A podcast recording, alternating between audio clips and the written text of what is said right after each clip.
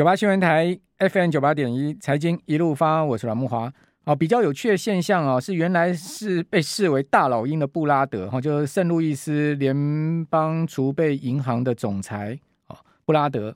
啊，他接受专访的时候呢，居然改口了，说：“哎，不用升三码，哦，现在升两码就好。”他说呢，他看起来接下来的两次利率决策会议哈，这个六月、七月哈，各升两码将是不错的基准。但是我觉得他讲话有一点颠三倒四，他就重申他希望看到联邦基金利率在今年底升到三点五。那我请问你，如果每一次会议都升两码，怎么升到三点五啊？是这这这有点这有点怪嘛？现在目前的联邦基金利率是零点七五到一趴，那现在接下来剩下五次的非呃 FOMC 会议，那五次每一次升两码，好，都就算五次每一次都升两码。好，就照布拉德的说法，好，就零点五个百分点，那就二点五嘛，五五五五二十五，二点五，那二二点五的话，呃，加上零点七五也不到三点五啊，怪怪的，这个这怪怪的。好了，不管讲怎么讲，反正现在我讲看，我看这些联准会这些决策官员，大概现在大家也都昏头转向了吧？好，我们赶快来请教红利投信投资策略部的邓成明副总经理，邓副总你好。主持人好，各位听众大家晚安。好，我们现在用视讯连线的方式跟邓副总来请教啊。呃，现在目前最新的国际情势哈，那联准会现在目前到底它的策略是什么呢？邓副总，你觉得布拉德怎么一下又从三码变两码了呢？我我觉得可能有压力啊。那就是原本联准会看起来好像似乎非常担心这个高通膨哈。那当然，呃，公布出来的数字虽然比这个还是比预期来的高，但比上期掉下来一点点，但是还是非常非常高。但是最终我们内部的看法，红利看法是觉得这些货币政策决策者，他对他担心高通膨，到最后他会被担心经济增长放缓的担忧会压倒。所以我们的看法是，为什么他没有讲的那么鹰派？联水会是不是风向在第三季度会会会会转变？我们我们是大胆的预估哦，可能目前的鹰派的说法。所以鹰派到了一个极限哦，就是说，你英国央行那种说法，他是觉得说，呃，未来来讲的话，他也开始讲一些话，就是担心经济增长的 momentum 的问题啊。所以我们觉得大胆预估第三季度会转向鸽派，不太不再偏鹰派了。所以联总会这个紧缩周期的一个步伐幅度或者是持续的时间，红利内部的看法是低于目前来讲哈，比市场一般的定价要低甚多。目前是这样看。你你你们看，我觉得联总对你们的看法是什么？就是说，现在目前你们看年底的利率会到多少？我们看年底利率顶多等于也是跟市场 consensus 差不多，就说这次几次未来可能就是两两码这样升，然后升过了二季度之后，三季度可能季中的时候可能会变得比较鸽派，它不见得会不持续升息，但是它升息可能变成就一码的升息的一个看法，等于就是它不太可能会持续的非常的鹰啊，因为它某种程度它要去呵护。经济增长，它有这个，它有这样的一个负担在这个地方。那还有还有一点就是说，你货币政策到底现在你现在面对的这个环境，到底你用货币政策去，其实很多投行都有分析，就是说，你这一次的一个危机，公共政策，你你你要去靠货币政策本本身去扭转，其实你不能单靠货币政策啊。那货币政策其实它还是有限，所以货币政策执行到一个程度之后，其实相对来讲，必须要有其他的政府的一个手腕要出来。就是等于相对来讲，要不然就目前来讲，你这个现在全球来讲，能不能回到以前那种全球化，还是说其实这个经济的走势是其实是分裂，然后等于是分裂的，等于就是市场这种呃供应链的一个瓶颈，并不是你用货币政策就能够单方面就能够完全改善，不能只靠货币政策。嗯、好，联总会现在剩下五次会议哦，跟听众朋友报告一下那个会议时间哈，呃，下一次是六月十五号。那再下一次是七月二十七号，再下一次是九月二十一号，那接下来是十一月二号，以及最后一次，今年最后一次是十二月十四号。那我们看到现在飞呃 Fed Watch 啊，它上面的呃升息几率哈，呃下一次会议升息到一点二五到一点五区间，啊，也就是说升两码，好，现在目前是零点五到一趴区间哈，呃升升呃升两码，升零点五个百分点的几率高达百分之九十九点二。哦，那升三码的几率只有百分之零点八，好，所以市场已经排除，呃，六月份会升三码的几率。那我们至于说到年底，好、哦，这个非方瑞会到多少呢？现在目前跟 FedWatch 的最新的数字哈。呃，升到二点七五到三趴是五十一趴，哦，就是一半的几率会升到二点七五到三趴，哦，那至于说连二点五到二点七五呢，呃，现在目前的几率呢是四十多趴，好，所以呢这个各半了哈，也就是说，如果以现在目前看起来，呃，市场比较倾向哈，到今年底就是达到了鲍尔所讲的中性利率，好，中性利率就是二点五。啊，达到中性利率之后呢，再看通膨的情况，再决定最终利率嘛。这是鲍尔在上一次这个呃记者会后所说的嘛。好，那刚呃邓副总，你你们的贵公司红利投信看法也是这样子吗？差不多是这样子。我们觉得，而且我们甚至觉得，呃，整个来讲哦，等于就是，然后联总会他现在担忧的就是经济增长的下行风险。如果这样的环境，如果是他背后有这样的顾虑，造成他委员的一个说法，等于就是。比较吞吐，或者说他有一些看法，他不变，现在直接完全和盘托出哈。那等于就是提到现在成本推动推动了一个通膨通膨的一个问题，那货币政策没有办法孤立去解决。这样去看的话，那我觉得就等于相对来讲的话，他是比较谨慎去看待，他还是要升息啦，因为你这个你要应对这个通膨，你还是要有一定的一定的货币政策去因应。但呃，升息本身是一个利率。正常化的一个过程，而不是就是极度的一个鹰派。你可以看得出来，那极度鹰派的一个结果，如果说到最后最终把经济增长如果打下来，其实对联总会来讲，其实他对他来讲也也是一个两难的一个看法。那你们你们估计美国今年经 GDP 四个季度会怎么发展呢？第一季已经第一季已经是负的一点四了嘛？哈，第二季、第三季、第四季会是怎么样的情况呢？我们觉得下半年的状况会比。呃，上半年好一些，等于是上半年的一个情况，当然你跟基期高有关系啦。那大半一般来讲，consensus 看下半年会比平均的速度会比上半年快一些些。那今年的一个的一个经济增长，可能是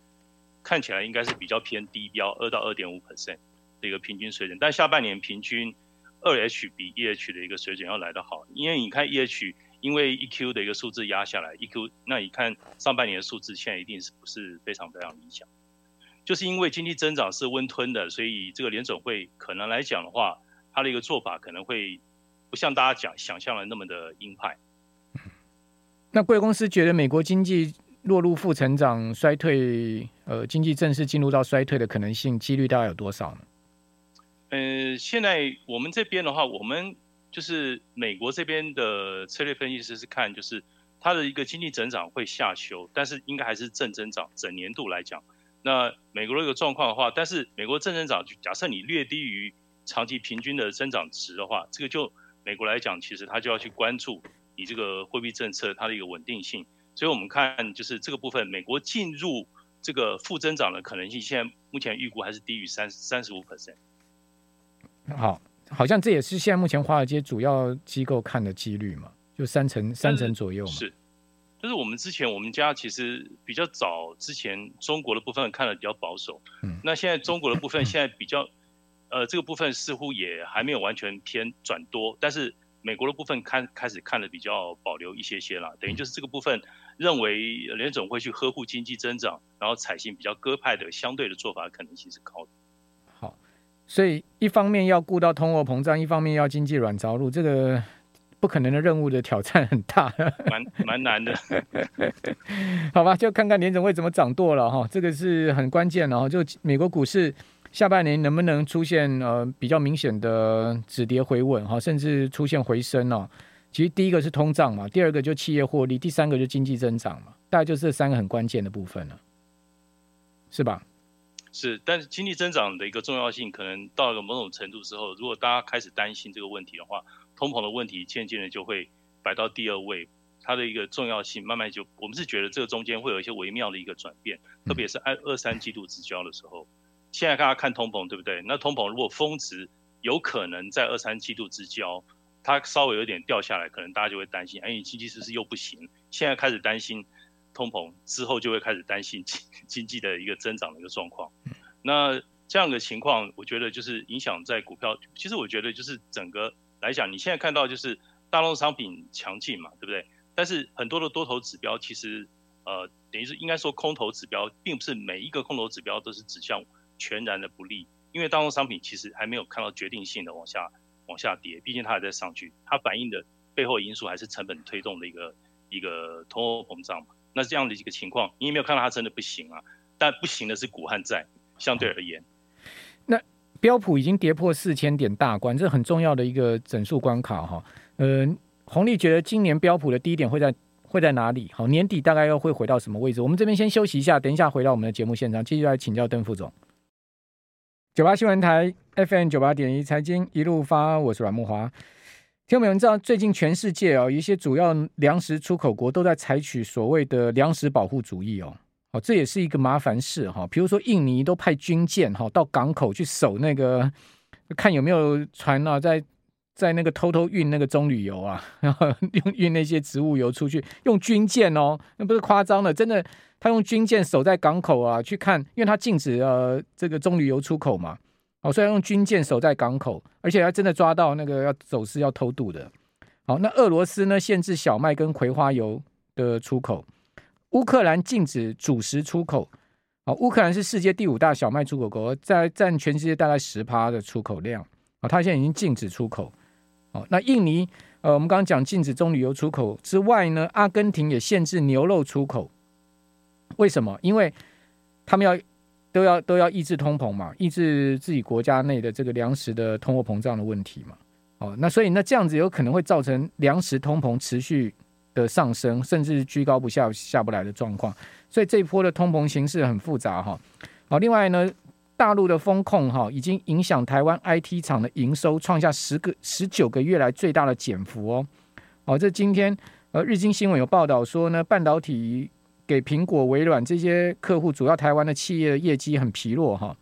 哦，二零二零二零二二年四月列入 Asia 三百成分股的台湾十九家 IT 的主要厂商呢，营收合计是一兆一千一百六十七亿，较去年同月下滑两趴，年比衰退两趴。哦，是半年来，呃，手机生产是半年来首次下滑，而且创了十九个月来的最大减幅。哦，就红海四月营收下滑嘛。然后另外和硕也减嘛，好，友达也减嘛，和硕今天还出那个一个很不好的财报，好，这等一下再跟听众朋友讲，就跟伟创一样，哦，和硕、伟创都有去吃立立讯的股票，就立讯股价大跌，所以呢，和和硕跟伟伟创呢都伟创出现负的 EPS 了嘛，哦，那和硕今天出了财报也不好嘛，也是有业外的损失，好，好，那我们继续回来请教红利投信投资策略部的邓胜明副总经理，邓副总。这次的债市的跌势真的不输股市。您是债市的专专家哈，呃，有人讲说四十年来债市的大多头走完了，从一九八零年代以来，债债券市场的一个美债的一个大多头走完了。您您认同这个看法吗？我同意，而且我认为是现在进行式，它还在持续之中。但是问题是因为它短期太快速度，这个十年债息喷到三点二零哦，所以太快上去之后，我觉得市场马上就有把跟行情，它进去抢。抢短，所以就压到二点八几，但是到二点八几之后下去二点七、二点八这个地方也不容易再突破，可能还会再上行，会来来回回的上行哦。这个很明显的看得出来，就是它它它基本上往上攀的时候，速度是很坚决的往上走，然后下来速度一下几天就反应完，然后继续再往上攀。嗯，这个不就是债市的一个空头嘛？相对来讲，那另外反映出，当然债市空头同一个时间，股市其实也也没有闲在那个地方，股市的一个跌幅。呃，更胜于债市，但是股债双杀的一个状状况哈，等于就是反映的就是这个流动性收回去这样的目前的这个环境面对的一个压力，因为当初联总会其实买很多的公债，买很多的 MBS，那等于相对来讲的话，这个流动性的收回，这个是债债市我觉得是最大的压力所在。那你觉得联总会这样 QT 啊升息这样搞到年底，流动性会枯竭吗？现在流动性其实已经已经已经有看到下滑的一个迹象。从什么指标看到？呃，我们有一个全球流动性增长的一个指标哈。那在二零二一年三月那个时候是创纪录的二十 percent，二十一 percent。到二零二二年三月，这已经降到五点四，等于只剩下四分之一左右。那这个下滑影响新兴市场会最明显，有有关新兴市场增长这部分，等于整个风险性资产其实都会都会影响。等于就是，所以我们前面有讲到，是说这个对高通膨的担忧，到最终你会对增长你会担忧啊。但是问题是，大家虽然大家都认为好像会有问题，看很坏，对不对？但是问题是，你看那个 ETF 资金流入哦，流入美股、流入全球股票还是正增长哦。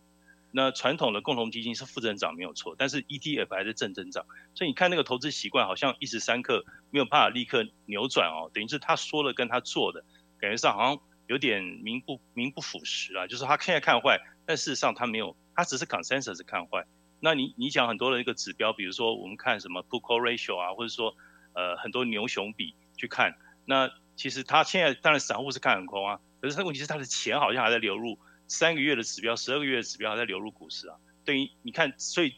那那时候整体的氛围指标还是中性的，等于就是他虽然看空，但是他他的手中的动作没有做到那么空，等于他还是有一丝的希望在做多。那这样对市场比较不理想一点就是，那你这样讲，你多头部位都还没有减掉嘛，等于就是还没有清干净的意思。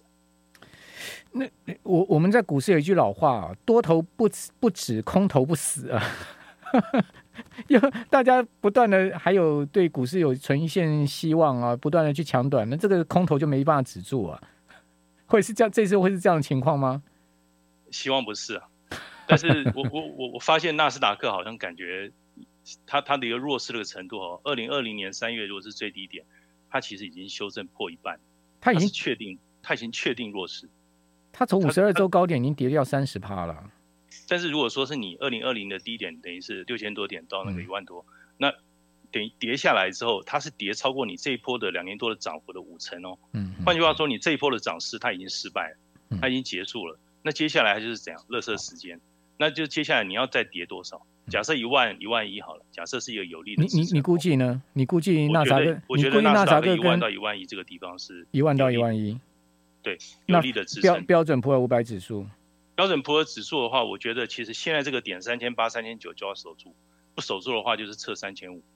那它强一点，但道道道琼更强啊，道琼跌的更少了。但我觉得指标的话，这个地方五到十趴再下去不应该过深。如果说跌超过五到十趴，不管是标普五百指数或者是纳斯达克都一样。如果你纳斯达克，我觉得它最大的跌幅也不应该再跌十趴。假设你跌超过十趴，经济一定出问题。那这样联总会它的那个升息，我觉得某种程度会戛然而止，就是慢慢就是从呃鹰派。问题是，如果通膨没下来，它怎么收手呢？是，所以它现在还是要持续升息，但它不能升太升太狠哦。不能升太狠，还是要持续不断的升息，要回到一个利率的一个正常化的一个水准。我了解您意思，就是说，我的了解您意思意思就是说，后面如果经济开始见到很明显转弱，那联准会可能在升息的态度上就会比较犹豫。但是问题是，如果那个时候通膨还是没下来，还是高涨的话，那他一方面又一是，就那他不是很为难吗？可能就要先升啊！你现在还没有看到他真的就是确定负增长嘛？所以你这个这个时候就是升息最好的时候。你现在不生，等到后面你更难生。那就是你那个数字如果更不理想的时候，你就更更没有理由去生，那你就会进退维谷，没有子弹。然后你的，然后你的资产负债表也还没有减肥，还没有减肥，你又要增肥，那就那就你就真的是不没有没有政策可以做，你左也不是，右也不是，那就会陷入困境。所以他要做的动作就是现在做。嗯，好，那呃这一次。这次的这个美元强升，造成新兴市场货币的危机啊，亚币的整个危机啊，你会您您觉得会不会让整个亚洲各国的经济哦出现大问题呢？哦，像韩国也是这个股市也是不断的在下跌啊，日本呃，另外呢，我们可以看到像香港，香港今天港币港府都出手，因为已经来到弱区间了嘛，啊，他已经出手买进港币了嘛，哦，那您觉得亚洲的各国？我我觉得会啊，等于说亚洲的话，可能要某种程度，可能也要调试性的升息。我知道台台湾中央银行好像下个月也要升升一码，你不用像美国升的那么快，但是你肯定要因应一下，呼应一下。另外一点就是说，可能会对那种比较 commodity base 的，像东南亚国家、印尼、马来西亚这些国家，可能我觉得会它的币值会比较有抵抗力啊。相对而言是这样，以出口为导向这个国家，那现在因为是资金，假设是。美元这么强势，对不对？谢谢邓副总，多少都有压力。谢谢，谢谢。